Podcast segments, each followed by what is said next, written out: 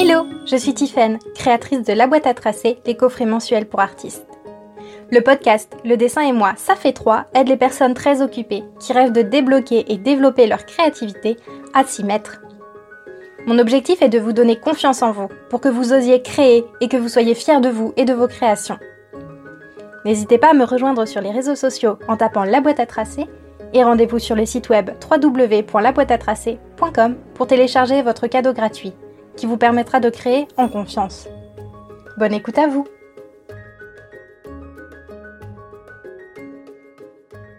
Noël approche. Et du coup, vous avez peut-être envie de créer vos propres cartes de vœux ou alors de personnaliser les paquets cadeaux. Bref, l'idée, ça va être de transmettre de l'amour à vos proches à travers vos dessins. Mais voilà, euh, il se peut que vous ne sachiez pas par quoi commencer. Vous avez très envie de dessiner un cerf, de dessiner des paquets cadeaux, de dessiner un petit écureuil sur un sapin, mais vous ne savez pas euh, bah, comment vous lancer dans ce motif tout simplement, et vous n'avez peut-être pas trouvé de modèle approprié en ligne ou dans les magazines. Donc voilà, cet épisode il est là pour vous aider justement à trouver toujours comment dessiner quelque chose qui n'existe encore pas, donc vraiment à créer, à sortir de votre tête quelque chose qui n'est pas déjà dans le monde. Je vais vous présenter les trois étapes que j'utilise systématiquement quand je veux dessiner quelque chose que je ne sais pas encore dessiner. Et je vous invite bien évidemment à réutiliser ces étapes à l'infini pour que vous, à votre tour, vous puissiez aussi dessiner absolument tout ce qui vous fait envie. Et c'est parti La première étape, ça va être de créer vos références. L'objectif, c'est de rassembler des images modèles de ce qu'on veut dessiner. Ça va servir de base de données en quelque sorte pour travailler par la suite. Concrètement, vous allez rassembler un maximum d'images. Si votre sujet, par exemple, c'est un rouge-gorge, vous allez prendre en ligne toutes les images de rouge-gorge qui vous parlent. Il faut que l'oiseau soit vu sous, sous une belle diversité de formes, d'angles.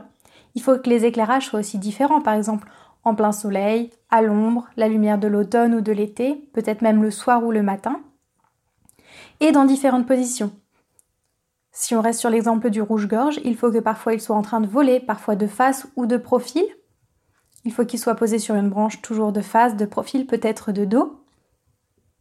En plongée ou en contre-plongée, c'est-à-dire vu du dessus ou vu de dessous. Voilà, l'objectif c'est d'avoir un sujet vu sous un maximum d'angles différents et dans des lumières différentes. Techniquement, comment créer vos références? Eh bien, mes deux techniques préférées, euh, je vais vous les présenter. La première, c'est d'utiliser les tableaux sur Pinterest. Vous créez un tableau avec le nom du sujet, en l'occurrence, si on prend toujours le même, euh, exemple, un tableau intitulé Référence rouge-gorge. Et euh, bah voilà, toutes les images que je trouve en ligne qui correspondent à ce modèle, à ce que je veux faire, à ce que je veux travailler, je les épingle dans le tableau. Une autre possibilité qui marche très bien en plus en période de Noël parce qu'on en reçoit un peu dans tous les sens, même quand on a le stop pub, ça va être de faire des références grâce à des images de magazines, de publicités, des cartes postales. Je garde même parfois les emballages parce que à cette occasion, euh, sur les boîtes de céréales ou sur n'importe quel produit en fait, les images sont un peu différentes et donc vous pouvez récupérer ces images plutôt que les jeter ou les mettre au recyclage, et bah vous les réutilisez comme des références. La deuxième étape, c'est de décomposer en forme simple. Dans un premier temps mentalement et dans un second temps, bien évidemment, sur papier, puisque l'objectif à terme, c'est de pouvoir dessiner. Tout d'abord, prenez votre tableau de référence, qu'il soit virtuel ou physique, et repérer les formes principales qui composent le modèle. Il y a quelques semaines, avec une élève, j'ai travaillé sur son animal favori, à savoir le cochon. Et donc on a regardé des images de cochon et on a détecté différentes formes euh, simples qui le composent. Il y a un gros ventre qui est un ovale, une tête plutôt ronde, des oreilles pointues en forme de goutte d'eau, un groin arrondi sur l'avant de la tête, une queue en tire-bouchon et quatre pattes triangulaires. Une fois que vous avez décomposé les formes simples qui composent votre modèle, étudiez comment elles sont liées les unes entre elles, comment elles sont articulées. Ça va vous permettre de comprendre la physionomie de votre modèle, que ce soit un humain, un animal ou un bâtiment ou un objet, hein, peu importe. Je vais rester sur l'exemple du cochon.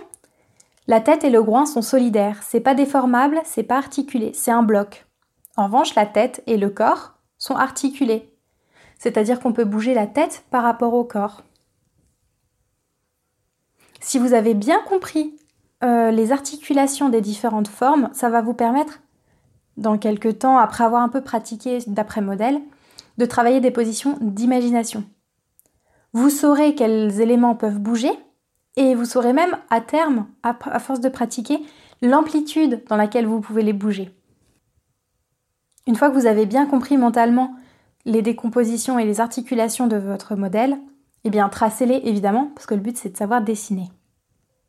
Les formes basiques que vous avez repérées, il faut les relier entre elles toujours avec des lignes de nouveau les plus basiques possibles et de manière cohérente par rapport aux articulations, à comment ça bouge.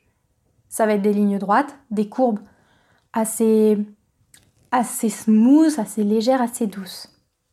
Si l'exercice de décomposition est difficile pour vous, n'hésitez pas à prendre une image physique, que ce soit imprimée ou alors que ce soit récupérée dans, dans des magazines, dans des, dans des journaux ou peu importe, et prenez un papier calque.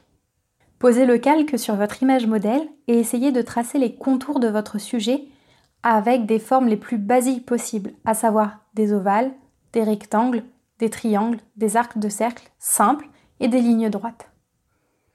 L'objectif, c'est vraiment de faire le moins de formes compliquées possible. À la limite, vous pouvez aller jusqu'au jusqu'au trapèze, jusqu'au parallélépipède, mais surtout, vous restez quand même ultra simple. Il n'y a pas de il a pas d'octogone, de tétraède, de machin. Non, non, on reste vraiment sur la base, quoi. Une fois que vous avez bien compris les articulations et les formes simples de votre modèle, vous pouvez le faire sous différents angles, et eh ben, il va falloir noircir des pages et des pages et des pages. L'idée, ça va être de faire le travail de décomposition pour toutes les poses de votre tableau de référence, jusqu'à ce que vous ayez vraiment bien compris le sujet, comment il est construit, comment il est articulé, que vous puissiez mentalement le déplacer dans l'espace. Vous pouvez refaire plusieurs fois une pause si vous n'êtes pas satisfait, je vous y encourage même. L'idée, ça va vraiment être de faire tout votre tableau de référence, toutes les images, au moins une fois, voire plusieurs fois. Faites ça dans votre cahier de croquis, de brouillon, hein, et gardez bien en tête que plus vous aurez noirci de pages, plus votre cerveau aura intégré le sujet et pourra le tracer, bah non seulement correctement d'après modèle, mais aussi et surtout, et c'est là que ça devient intéressant, d'imagination et ce dans n'importe quelle pose, même sans modèle. Une fois que vous savez le faire, par exemple, bah, pour un rouge-gorge ou pour un cochon, vous pouvez l'appliquer à une pile de livres, à une lampe, à un ventilateur, peu importe, et vous allez vous rendre compte qu'en fait, vous pouvez dessiner absolument tout ce que vous voulez. Plus vous allez entraîner votre œil à repérer les formes simples, après, c'est qu'une question de technique, de tracer sur papier, et ça, ça vient avec la pratique. Faites-vous confiance. Si vous dessinez, vous dessinerez de mieux en mieux.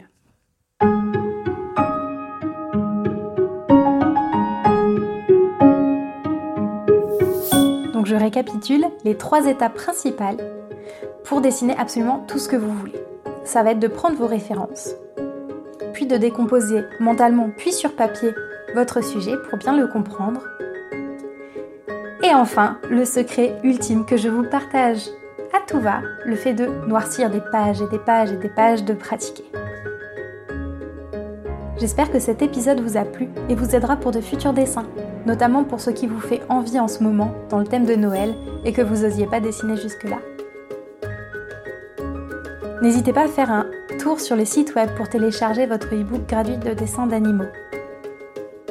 J'y explique vraiment pas à pas la décomposition en forme simple des animaux. Ça va vous pouvoir vous donner des exemples en fait pour que ce soit plus fluide pour la suite pour vous.